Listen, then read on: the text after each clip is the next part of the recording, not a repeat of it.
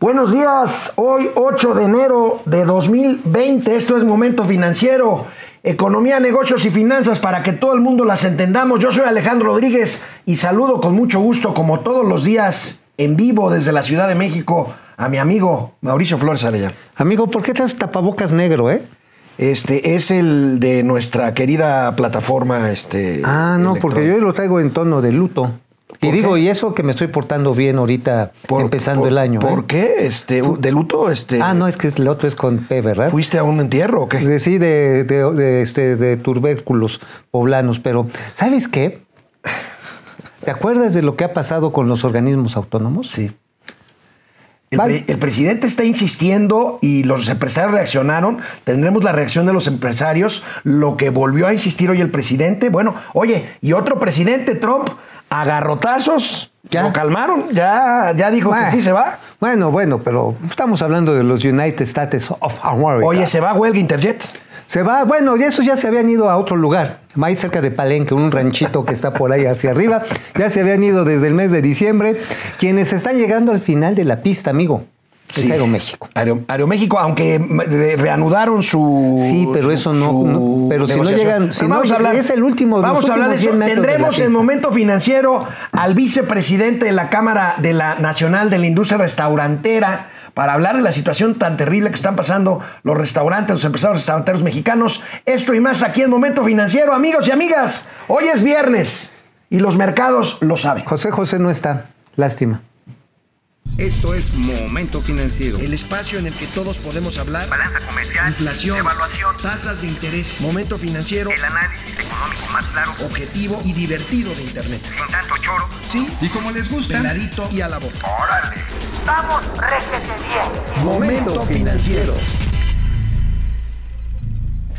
Ayer nos comentaba Mauricio Flores eh, aquí en el programa eh, de pues esta declaración en la mañanera del presidente López Obrador en contra de los organismos autónomos. Habló incluso de una iniciativa para desaparecerlos que presentaría el lunes próximo. Bueno, pues antes de hablar de la reacción que tuvieron los empresarios, el Consejo Coordinador Empresarial, que ahorita hablamos de eso, amigo, pero me parece que les volvieron a tomar el pelo, ¿verdad? Pues este, este... como digo, ya, digamos, debemos de poner una peluquería que se llame la Cuarta Transformación. Y, y en, Porque nada más se agarran el pelo y ya. Y, y enfrente, ¿qué? Un, este, ¿Una recaudería que digas ese, o qué? Sí, una recaudería que se llama, que se llama frut, este, frutas y licuados, las, el CCE. Sí, no. Bueno, ayer comentábamos esto. Hoy el presidente de la República insiste y se refiere de una forma dura a los organismos autónomos. Veamos. Son como tapaderas son como organismos alcahuetes, así como hay intelectuales alcahuetes del régimen, este, que justifican todo, pues así, para eso se crearon, no sirven, no benefician al pueblo, pero sí cuesta mucho mantenerlos. El Instituto de la Transparencia como mil millones. Este otro instituto de las telecomunicaciones, ayer hablábamos o antier, mil quinientos millones. Y van a ver cuando presentemos eh, toda la estructura, todos los órganos que crearon la Comisión Reguladora de Energía. Bueno, ¿y para qué está la Secretaría de Energía? ¿Cuántas direcciones? Pero así como estas, deben haber 50. ¿Por qué crearon todo esto? Bueno, para que los beneficiados con las privatizaciones tuvieran su propio gobierno. Bueno, es la tónica de este gobierno descalificar a los expertos, los que son ingenieros en telecomunicaciones, ingeniería, economistas expertos en competencia, abogados en algunas de estas ramas, los abogados expertos en materia energética, para él les estorban. O sea, Sí, sí, todos los que son, que tienen más de estudios universitarios. Al final del no día son contrapesos al poder que no le gustan al presidente. A ver, los, esta- los llamados órganos reguladores de tercera generación empezaron a surgir en los 80. ¿Sabes cuál fue? Bueno, la primera generación de órganos de contrapeso se llaman las cámaras legislativas. La segunda se volvieron los institutos. Incluso el Instituto Mexicano del Seguro Social o los órganos que le llaman bipartitas o, O tripartitas, tripartitas. como el Infonavit.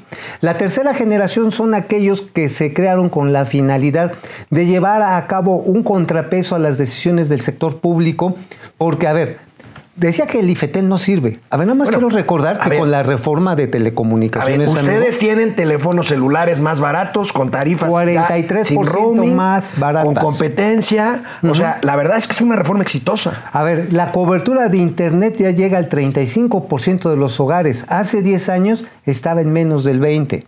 Obviamente, o sea, de los hogares, o sea, sobre todo pensando que hay muchos que están dispersos en banda ancha.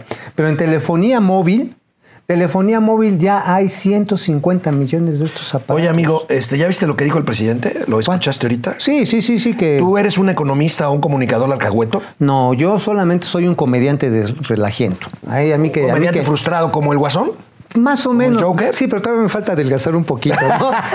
Porque estoy todavía traigo Bastante, aquí, bastante. aquí, traigo aquí bueno, todavía el CCE, el Consejo. Coordinador Empresarial, reaccionó desde ayer a esta situación, a lo que está pasando. Veamos el comunicado del Consejo Coordinador Empresarial. Ahí tenemos, amigo, manifiesta su preocupación sobre lo que está pasando en los sectores económicos y sobre las declaraciones de los organismos autónomos. Mira, el INE que dijo no sirve para nada. A ver, la, la Secretaría de la Función Pública sirve para algo. Digo, le atajaron los No. goles que le quería meter al hijo de Bartlett. No, pero yo te lo pongo de otra forma. Mira, bueno, mira, primero veamos aquí, pues los empresarios, eh, Pues yo sí. creo que sienten que el presidente los volvió a engañar con una disquemesa de Oh, negociación, como le oh. hicieron con el outsourcing y ahora con esto. Otra vez como con los planes de inversión, con los tamales de chipilín. O sea, eh, aquí es, pues nada más los pues, el están presidente toreando. ya tiró línea, ¿no? Sí, no, nada más los está toreando y le dice, sí, Ahora- cómo no, vénganse, tómense en un cafecito, siéntense con Poncho Romo. Bueno, ahorita ya Poncho Romo ya no está. No, ya no, ya no. Ya no, entonces siéntense con, este, con la tía Tatis y vamos a tratar de llevar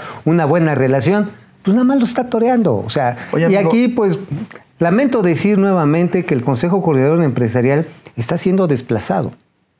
Está siendo desplazado. Ahora, está ahorita, siendo ahorita que decías de la función pública, bueno, ahorita vamos a ver qué es lo que quiere el presidente, pero ¿tú te imaginas a la Secretaría de la Función Pública entregando información que solicite un medio de comunicación sobre, sobre los contratos del hijo de Bartlett? Y eso que ya se fue Santa Claus. A ver, yo en mis años mozos, antes de que existieran estos malditos organismos alcahuetes, yo ya era reportero. Entonces alguna vez me di a la tarea de buscar los precios unitarios de compra de medicamentos del Seguro Social. ¿Sabes que me tuve que meter disfrazado a una de las clínicas del Seguro Social, una que está ahí sobre Avenida de los 100 metros, para literalmente chayotear a un archivista y que me soltara los datos? Y eso ahora. Porque con no el- lo soltaban. Y ahora con el INAI, eso tú lo puedes hacer en cosa de dos, tres semanas, recibir esa información. No, y puedes hacer la búsqueda de una compra, pones la clave, incluso pones los nombres a través de Complanet, a ver quién fue, quién fue. Ahora, no dejemos de lado que hay una iniciativa promovida por el ínclito líder hoy de Morena, Mario Delgado, el Ojitos Delgado, para reformar la Ley Federal de Adquisiciones, Arrendamientos y Obra Pública, en la que se le da manga ancha a las compras, a los llamados contratos marcos, que no es otra cosa que abrir así el costal de los recursos públicos en licitación. Ahorita que regresemos Conste. seguiremos hablando de esto. Será un tema exclusivamente presupuestal. Vamos a ver los presupuestos de las dependencias y de los organismos autónomos. Regresamos, estamos en el canal 76 de Easy, Vive TV, en el 168 de Total Play, Mundo Ejecutivo TV, Momento Financiero, regresamos. Mauricio Flores Arellano, ¿se tratará realmente este tema de los organismos autónomos de un tema exclusivamente de presupuesto? No lo creo, yo No, creo que es un tema de poder. Pero vamos a empezar por el presupuesto. Miren la tabla que elaboraron nuestros geniales colaboradores de Momento Financiero. Ahí tenemos, miren, no todos estos son organismos autónomos, pero ve el presupuesto Consejo de la Judicatura Federal no es autónomo. No, el Consejo Eh, depende del Poder Judicial. es el Poder Judicial. Es un poder autónomo, pero no es un organismo autónomo, es un poder. Es un poder. Luego, el INE. El INE sí es un organismo autónomo. Ajá, 19.593 La. Fiscalía General es un organismo autónomo. También, pero ya ni tanto, ¿eh? Pero bueno, 17 Cámara de. Diputados, Suprema Corte de Justicia son dos poderes Son diferentes. poderes Senado de la, República, también, ahí están los presupuestos. Ajá. Tribunal Electoral depende del Poder Judicial. Ajá. Asamblea Superior de la Federación depende de la Cámara de Diputados. Diputados también sería un y ahí organismo vienen de segunda generación. aparte del INE. Consejo Nacional, Comisión Nacional de Derechos Humanos, que tiene un titular a modo, la señora Rosario Piedra. Ajá, que come filete, por el cierto. IFETEL, Ah, 1.510 melones. el INAI 905. y la Comisión Federal de Competencia Económica. Estamos hablando de cerca de 5 mil millones de pesos. A ver, de presupuesto, que es lo que están diciendo. Pero además dice, no vamos a correr a nadie. Oye, entonces, ¿dónde está el ahorro? Es, O sea, oye, además... es, es, es, este, es, es una locura, es, Es una el- mentira. ver, es electoral. O sea, a ver, finalmente es para decirle a la gente, al infelizaje, yo le digo la perrata, yo sé que a mucha gente no le gusta, sorry, pero yo así le digo. Este, dicen, ya ven, nadie puede ganar más que el presidente, vean cómo se gastan y vean cómo yo sí me los ajusticio a estos desgraciados científicos que desde con Porfirio Díaz, es más, ayudaron al mismísimo Hernán Cortés a conquistar México, Tenochtitlan. A estos los vamos a poner contra la pared. Es discurso electoral. Electoral. Veamos cuál es el sueño del presidente López Obrador. Ahí lo tenemos. Que el IFETEL dependa del SCT. O sea, Mm. para que la Secretaría de Comunicación sea juez y parte. Oye, pero ya no existe subsecretaría de Ya no existe subsecretaría, sería, como una dirección general. Pues no sé. Que el INAI depende de la función pública. ¿Tú te imaginas dando información a Ere- a Imeréndira? Sí, no, pero- pero que sí, que van a contestar. ¿Sabe que la mayoría de las solicitudes de información pública que le solicitan a la presidencia, la contestación es no existe esa información? O Que está la- reservada. Que la Comisión Federal de Competencia dependa de economía, de la tía Tatis. No, bueno. Oye, por cierto, la Comisión Federal de Competencia, aunque yo he tenido mis entes, he de decirlo, fíjate que tienen un gran andamiaje en la parte de derecho de competencia y han hecho trabajos realmente meritorios. Se han metido al mercado de medicamentos, se han metido al mercado def- energético. Defendieron a las Afores, que ahorita se enojó el presidente, ahorita lo vamos a ver. Otra vez. Oye, pues ya no le den de desayunar aguacate. Bueno, está muy bueno. feo. Hoy el presidente insistió en el tema durante la mañanera de este viernes. Primero se refirió al IFETEL, al- al Instituto Federal de A Telecomunicaciones. ver, viene. Entonces vamos a ir uno por uno. A- ayer alguien comentó que el IFETEL no se podía desaparecer porque está en el Tratado de Libre Comercio. Bueno, vamos a analizarlo. No podemos hacer nada violatorio de la ley, pero vamos a una revisión general de todos estos eh, organismos, sin despedir a los trabajadores de base. A ver, ¿qué es lo que le molestó del IFETEL? Le molestó que en el Instituto Federal de Telecomunicaciones el año pasado los consejeros se ampararon porque les querían pagar menos que el presidente. A ver, perdónenme, pero discúlpenme. Eso sí es que nadie puede ganar más que el presidente. Es poner una tabla artificial sobre el desempeño y, la- y los méritos de cada persona. Les digo, perdónenme, podrá ser el mejor presidente del mundo, pero hay muchos técnicos, hay muchos especialistas que con su esfuerzo merecen mucho más. Y que en el mercado internacional de sus especia- especialidades están, aún con los sueldos actuales, por debajo del promedio. Pues sí, mira, a ver, por ejemplo, vamos a mencionar alguno, algo, algo así, por ejemplo, un banquero, uno de Nacional Financiera. No, pues gana tres veces menos que un banquero privado. Así, así de sencillo, un banquero privado gana 500 mil 500 mil pesos fácil. Bueno, y luego el presidente se refirió esta mañana a la Comisión Federal de Competencia Económica, que osó defender a las Afores. la iniciativa hace unos meses. La responsable de la Comisión de Competencia, de competencia, fue a defender a las Afores, alegando de que no se podía poner un tope en el cobro de las comisiones. que se tenía que dejar libre. ¿Para qué? Para que las afores siguieran cobrando por encima de lo que se cobra en el mercado internacional, afectando a los trabajadores. A ver, dos cosas. Una, lo que quería el presidente, y bueno, más bien, lo que no le gusta es, Es que, que- lo contradiga. es que lo contradiga. Pero otra cosa, o sea, cuando se puso un precio que lo quería topar, pues eso es contrario a la competencia. Claro. Ya cuando tú pones un precio artificial, a ver cómo te va con el suministro de cualquier cosa, incluso servicios. Y la otra, ¿sabes qué más le molestó? No las afores. Si ese fue el discurso, como decir, ya ven, pueblo infeliz, lo están robando esta señora Alejandra Palacios y sus malditos neoliberales los están robando. A ver, ¿sabes qué lo le molestó realmente? Que la Comisión Federal de Competencia está diciendo, señores, no impidan la importación de combustibles, no agarren y limiten artificialmente el mercado eléctrico, porque lo que van a provocar es que suba el precio de la gasolina y que el suministro eléctrico falle. Eso es lo que le molestó al presidente porque es lo que está pasando. Bueno, a ver, a ver, vamos a ver. eso- ahí se lo Este dejo, ¿eh? tema también ya es el tercer día que insiste el presidente en el tema de los organismos autónomos. Me parece que lo que no quiere el presidente es que se hable de la tragedia de los mil muertos diarios que estamos sufriendo por el pico Coro. de COVID. Que Oye, en ese sentido tienes razón y nada más quiero hacer esta acotación. Para volver a meter al IFETEL a la Secretaría de Comunicaciones y Transportes y hacer que la COFESE sea otra vez una dirección ahí pedorra de, este, de la Secretaría de Economía, perdón, pero así lo quieren ver. Tienen que modificar el Tratado de Comercio México, Estados Unidos y Canadá. ¿Cómo la ves? el presidente Tienen dijo- que modificar el artículo 19 y el 20. Y el presidente dijo, pues vamos a ver qué se puede y qué no se puede. Ahora, una cosa es ver, autonomía ¿qué le- administrativa, como, los, como la Comisión Reguladora de Energía o como la Comisión Nacional de Hidrocarburos, y otra cosa es la autonomía constitucional. Tan es así, mira, ver, no, el no. IFETEL es autónomo constitucionalmente. Necesitas cambiar La la Constitución.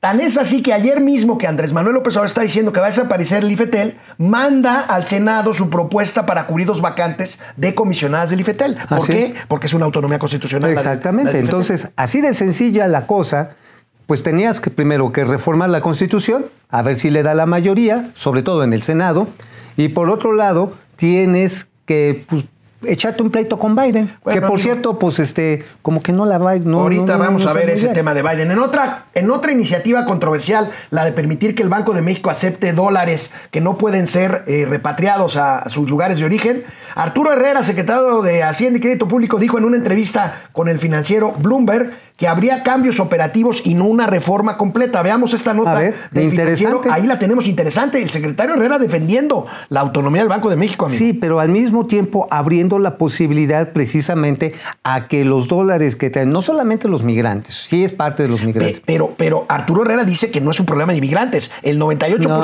de las remesas ver, ver, vienen por el sistema financiero, amigo. Eso es lo que está registrado. Pero la gente que llega con su lana, o los que les dan las propinas en dólares, o todo el comercio interfronterizo es en efectivo.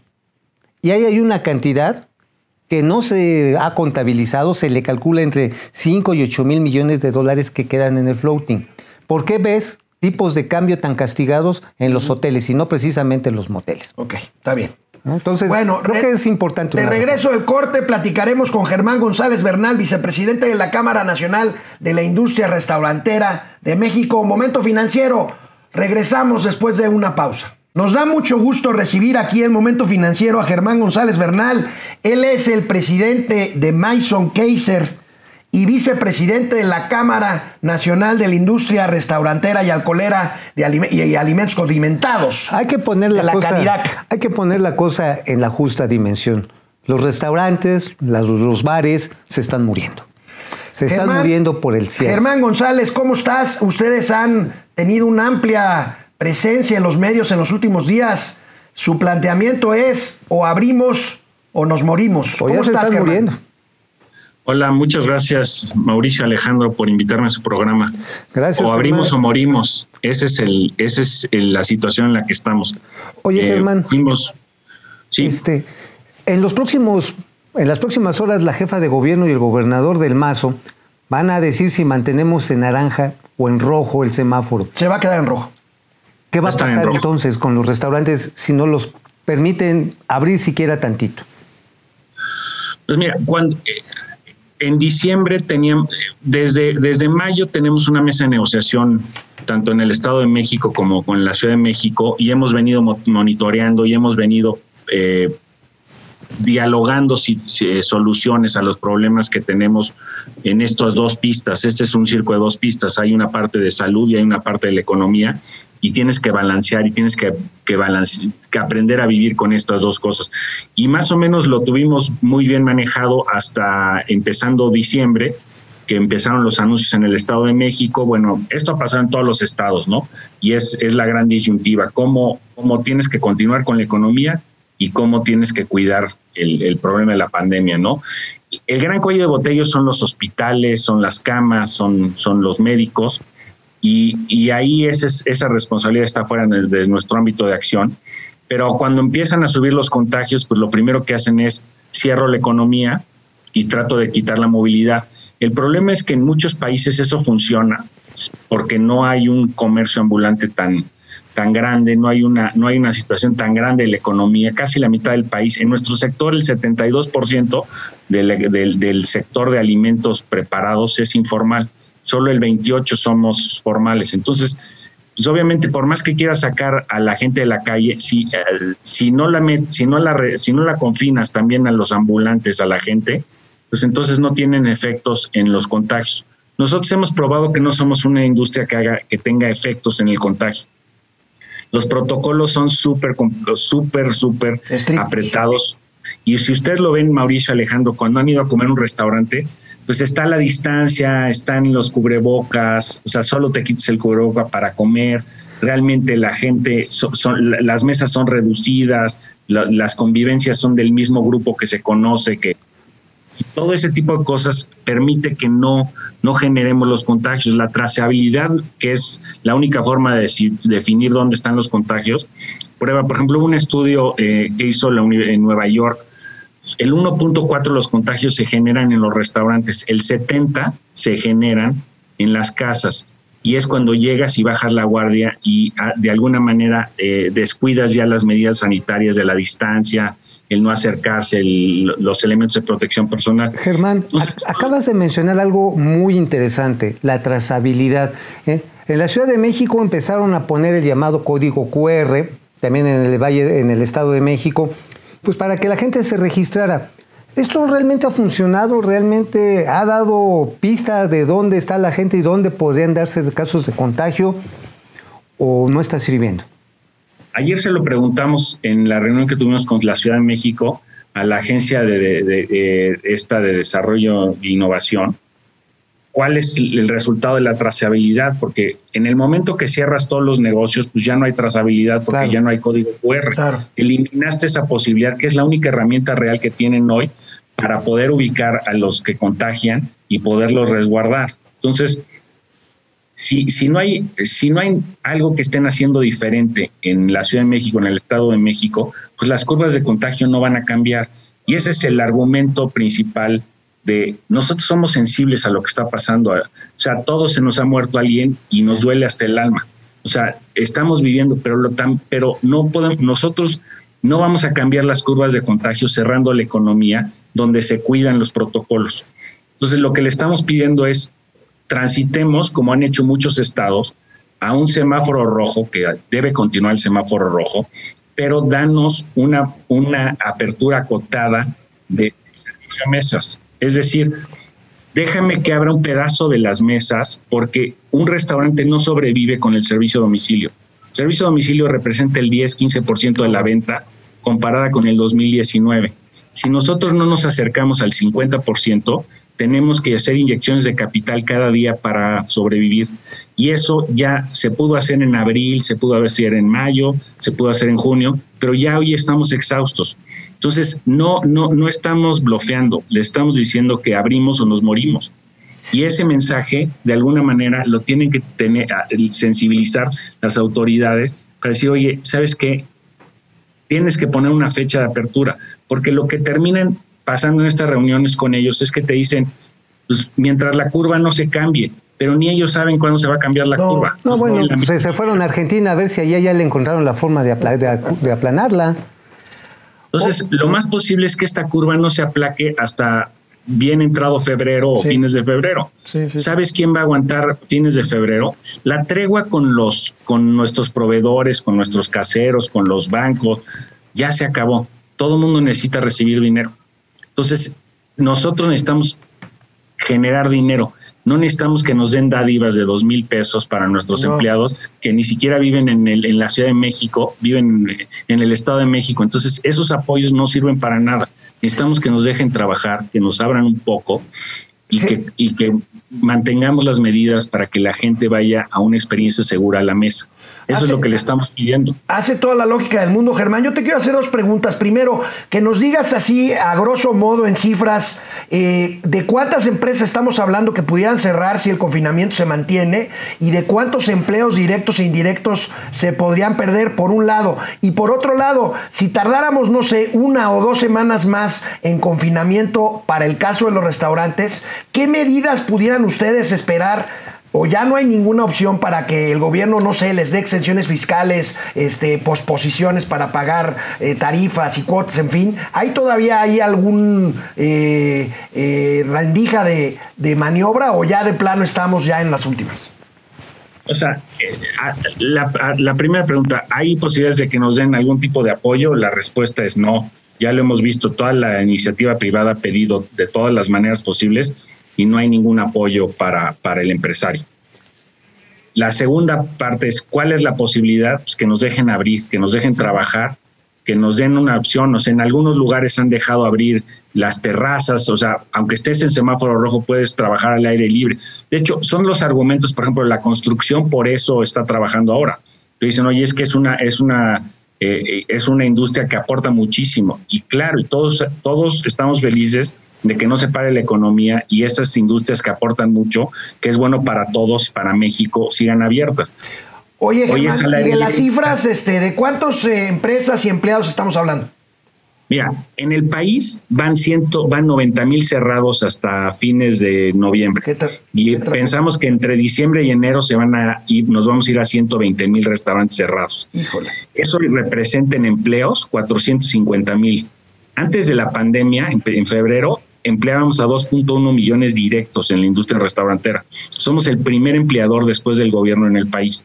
Por eso nuestra exigencia de que nos den un trato similar a las industrias que aportan mucho dinero. Nosotros aportamos mucho valor económico, pero damos muchísimo empleo.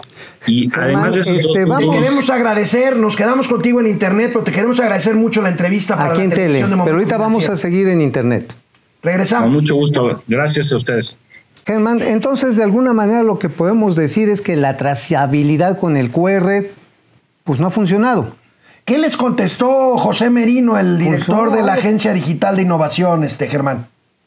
pues, nos enseñó las gráficas de cómo venía y cómo esperaba que en algún momento entre una semana más va a empezar a, a- a quebrar la curva. Entonces Sí, no nos pidió paciencia, pero, pero la curva está bien arriba. O sea, lo que nos dijo es, están en el, ahorita estamos en el pico, en la cresta más arriba del tema de, de contagio. Entonces va a empezar a disminuir. Cuando, cuando disminuya y afloja un poquito, ahí les abro pero, pero pues ahí es, esa curvita cuando la ves así que se mueve, pues puede ser febrero o marzo, ¿no? Uf. O cuando, cuando suceda. Y, y la verdad es que no hay control sobre el asunto. El gran cuello de botella pasa, o sea, yo lo, le dijimos ayer, a ver, en lugar de que nos des 2.200 pesos por, por empleado, mejor agarra esa lana y, y, y pon camas, o sea, agarra escuelas cerradas y, me- y monta las de hospitales y entonces lo que pasa es que entonces tu ocupación cambia porque cambiaste una variable que es cuántas camas hay. Y entonces puedes abrir la economía y entonces no condenas a morirse de hambre a muchas personas, porque otro estudio que le presentamos que hizo la Universidad de Stanford y, de Northwestern, te dice, si tú no confinas con un apoyo económico, la gente sale a la calle y los más vulnerables, las condiciones de confinamiento no son las apropiadas. Ahí Y es donde el comercio informal que estamos viendo ahorita de comidas, ¿no? Pero nuestros chavos, o sea, Mauricio, nuestros chavos, lo que pasa es que se están saliendo los que ganan propinas y están, o sea, nosotros hoy tenemos la cocina trabajando para dar servicio a domicilio y el otro 60% que son los del salón, los barmans, todo eso, los, los mocitos, tal, están en sus casas. y nosotros les pagamos el salario mínimo o un poquito más del salario mínimo. Esos cuates, ¿qué están haciendo? Se están saliendo a buscar el pan a como puedan, ayudándole al tío en el puesto, a la no sé qué, se, se van a construir, o sea, ellos sí se están arriesgando, los estás confinando, no, los estás mandando a la calle a buscarse la comida y esos son los que te están en circunstancias más desfavorecidas. Te agradecemos mucho, Germán. Suerte, que todo salga bien. Vamos a seguir sobre el vamos tema, a seguir ¿eh? sobre el tema. Y les agradezco mucho, mucha Gracias. presión y, y pidan de comer. Regresamos, regresamos aquí a Momento Financiero. Vaya, vaya testimonio el que nos da Yo espero que los Germán amigos González, que- el vicepresidente de la Canirac. Yo espero que los amigos que nos están viendo en la tele, ya sabes, canal 76 y 168, uno en Easy y en otro en Total Play, puedan ver la versión completa también de la entrevista que se extendió a internet. Vamos a subir a nuestras plataformas eh, eh, pues segmentos, clips de esta entrevista este, con los mensajes muy claros que trae eh, a ver, la aquí Cámara el, hecho, Nacional de aquí el hecho está en que la gran informalidad que hay en el sector de los alimentos genera una competencia, pues ahora sí que totalmente desleal, contra los restaurantes que están en un local, que, que pagan contribuciones, que tienen que sacar permisos, que los visita protección civil, en fin, que tienen que hacer todo un show para tener un negocio y que hoy no pueden abrir, que solamente las ventas a domicilio pues representan el 10% de sus ingresos, tienen trabajando al 40% de las personas y a la gente que está confinada, supuestamente, a las que se les paga un salario mínimo más, los que viven de las propinas, tienen que salir a la calle. Oye, y no se están Me confinando. pareció muy interesante la propuesta que hace Germán de decir, oiga, no nos den esos dos mil pesos por empleado, no nos sirven de nada. Mejor pongan camas en, lo- en las escuelas y- y, a nosotros déjenos Adapten, abrir. adapten. Y a nosotros déjenos abrir. Ahora, también viendo hacia futuro, los restaurantes con terraza. Lugares abiertos, más ventilados, en los cuales los comensales tengan más distancia, que finalmente va a ser parte de los cambios dramáticos que vamos a ver en la industria restaurantera, pero también en la construcción habitacional. Los, los departamentos huevitos chiquitos, como lo me decía el mismo Germán, son los focos de infección.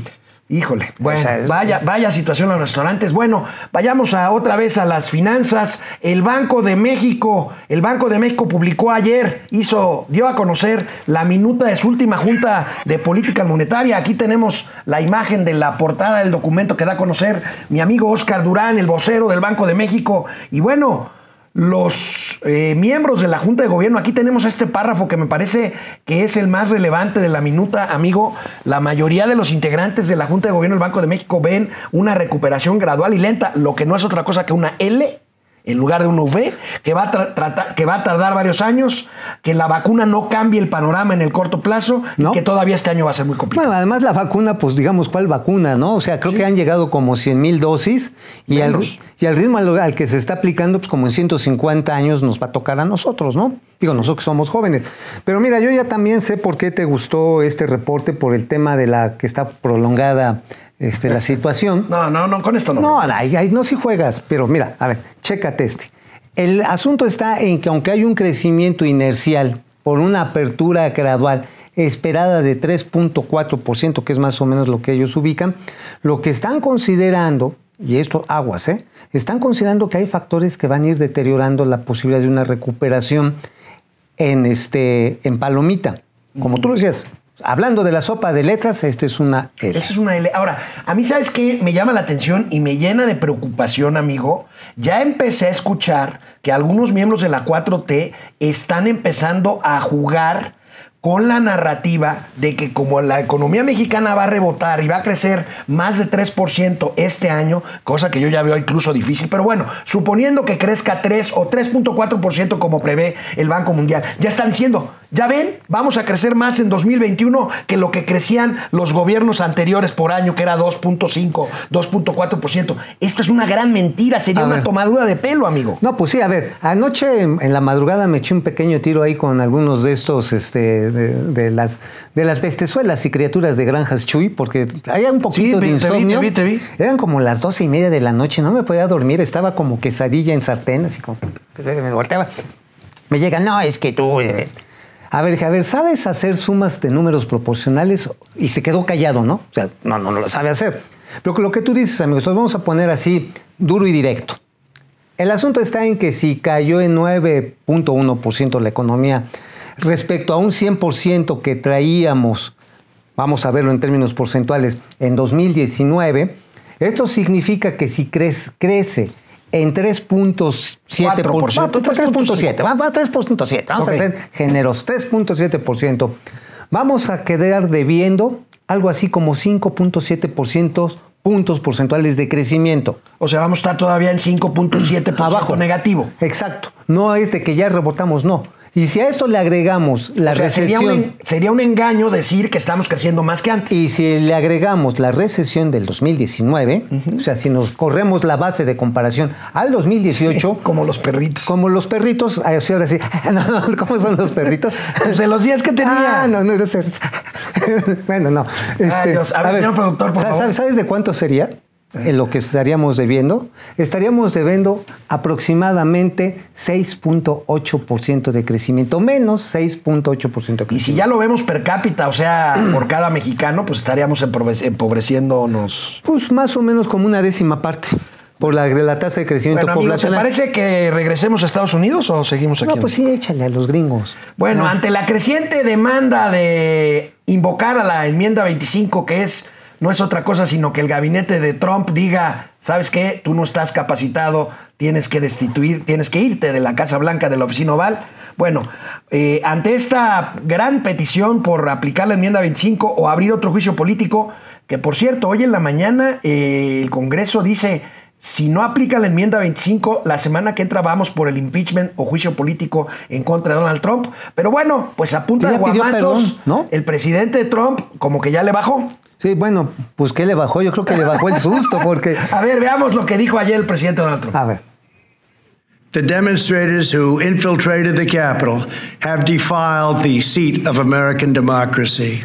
To those who engaged in the acts of violence and destruction, you do not represent our country.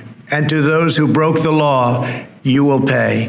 My campaign vigorously pursued every legal avenue to contest the election results. My only goal was to ensure the integrity of the vote. In so doing, I was fighting to defend American democracy. Now Congress has certified the results. A new administration will be inaugurated on January 20th. My focus now turns to ensuring a smooth, orderly, and seamless transition of power. We must revitalize the sacred bonds of love and loyalty that bind us together as one national family. To the citizens of our country, serving as your president has been the honor of my lifetime. And to all of my wonderful supporters, I know you are disappointed, but I also want you to know that our incredible journey is only just beginning. Thank you, God bless you, and God bless America. Oye, ¿sabes qué me recordó? Como ese disculpo que, esa disculpa que ofreció el presidente mexicano a los médicos. Como que sí te pido disculpas, pero como que realmente me sigues cayendo gordo. O, sea, o sea, no hubo un reconocimiento tácito a, a Biden. No. Ajá. Y de todas Dice que va a haber transición, Ajá. que ahora no va a ir a la toma de posesión. No, y además dice que No va a mis- el poder. a mis grandes seguidores los vamos a defender, nadie les va a faltar el respeto. ¿Sabes cuál fue la clave del mensaje? La última frase. Esto es solo el comienzo. Es solo It's el just the beginning. Este, eh, es una advertencia que, bueno, pues yo todavía creo que si lo echan, si lo echan de aquí a 14 días de la Casa Blanca, después pueden enjuiciarlo y el presidente Trump puede terminar en la cárcel. No, seguramente por la cuestión de la evasión fiscal, pero sabes qué, el trumpismo, las bases del trumpismo siguen vivas. Sigue viva el Black White De Power. regreso, de, re- de regreso del corte tendremos la reacción del presidente López Obrador a este discurso de aceptación de derrota que pues, hay veladamente de eh, Donald Trump. Regresamos a Momento Financiero, Economía, Negocio y Finanzas en para que internet. todo el mundo. Bueno, pues le faltaba algo a Interjet, mi querido amigo. Esta madrugada estalla la huelga de trabajadores a quienes la empresa les debe no una, no dos, no tres, siete quincenas de sueldo. Y bueno, pues agoniza Interjet. Ahora sí, ¿y dónde está el bubu? ¿Dónde está el bubu? El bubu, este Alejandro del Valle, el que se quedó con la mayoría de las acciones, no lo han visto ni los Santos Reyes. No lo han visto, se fue a huelga. Lástima. La verdad está en que es una pena. El gobierno de la Cuarta Transformación intentó hacer un rescate de esta aerolínea porque no le ha retirado los No permisos. un rescate directo, ¿no? Sino tratar de... Bueno, de hecho, él fue el que le abrió la puerta a, a Cabal Peniche y al Bubu, ¿no? Ajá, pero además, espérate, le debe más de mil millones de pesos a los servicios aeroportuarios. ¿Por qué la SST no se los ha cobrado como se los cobra religiosamente a todas las Y aerolíneas? SAT también le debe. El SAT sí le, ha- sí le ha puesto sus apes, ¿eh? ahí sí hay que Es que doña. Raquel no se anda No, con no, de ese sí te aplica la raqueliña y toma la barbón. Sí, no, sí, les aplicó la raqueliña, les confiscó la caja, pero ya no hay caja. O sea, el bubu se desapareció con todo y caja. Y pues este, el tema está en que desde la SCT se le intentó rescatar, pero entre la situación desesperada, imagínate, no tienes pues, para llevar a tu casa, se va a huelga. Y una aerolínea que se va a huelga ya no despega, amigo. Por cierto, hablando de líneas aéreas, Aeroméxico comunica, nos comunica esta mañana que continúa negociaciones con sus sindicatos, el personal de sobrecargos y los pilotos que están tratando de convencerlos para aplicar medidas ahí, pues para paliar esta crisis, esta crisis que no es exenta. La la- lo que están en la puja, porque no es negociación, ¿eh? O sea, aquí es que los sindicatos aporten cerca de 500 millones de dólares en prestaciones y trabajo durante cuatro años para poder recibir el financiamiento de mil millones de dólares. Los otros 500 millones los está poniendo la empresa. Básicamente lo que estamos viendo es un, un autorrescate de la empresa con sus trabajadores, es lo que se está planteando. Los pilotos y las sobrecargos dicen es que ya no podemos dar más, podemos, podemos ver afectada nuestras calidades, nuestras condiciones de vida, las escuelas de los hijos, las hipotecas, cosas reales, o sea, no es por satanizarlos, cosas reales. Pero el hecho está en que Aeroméxico está en los últimos 100 metros de la pista.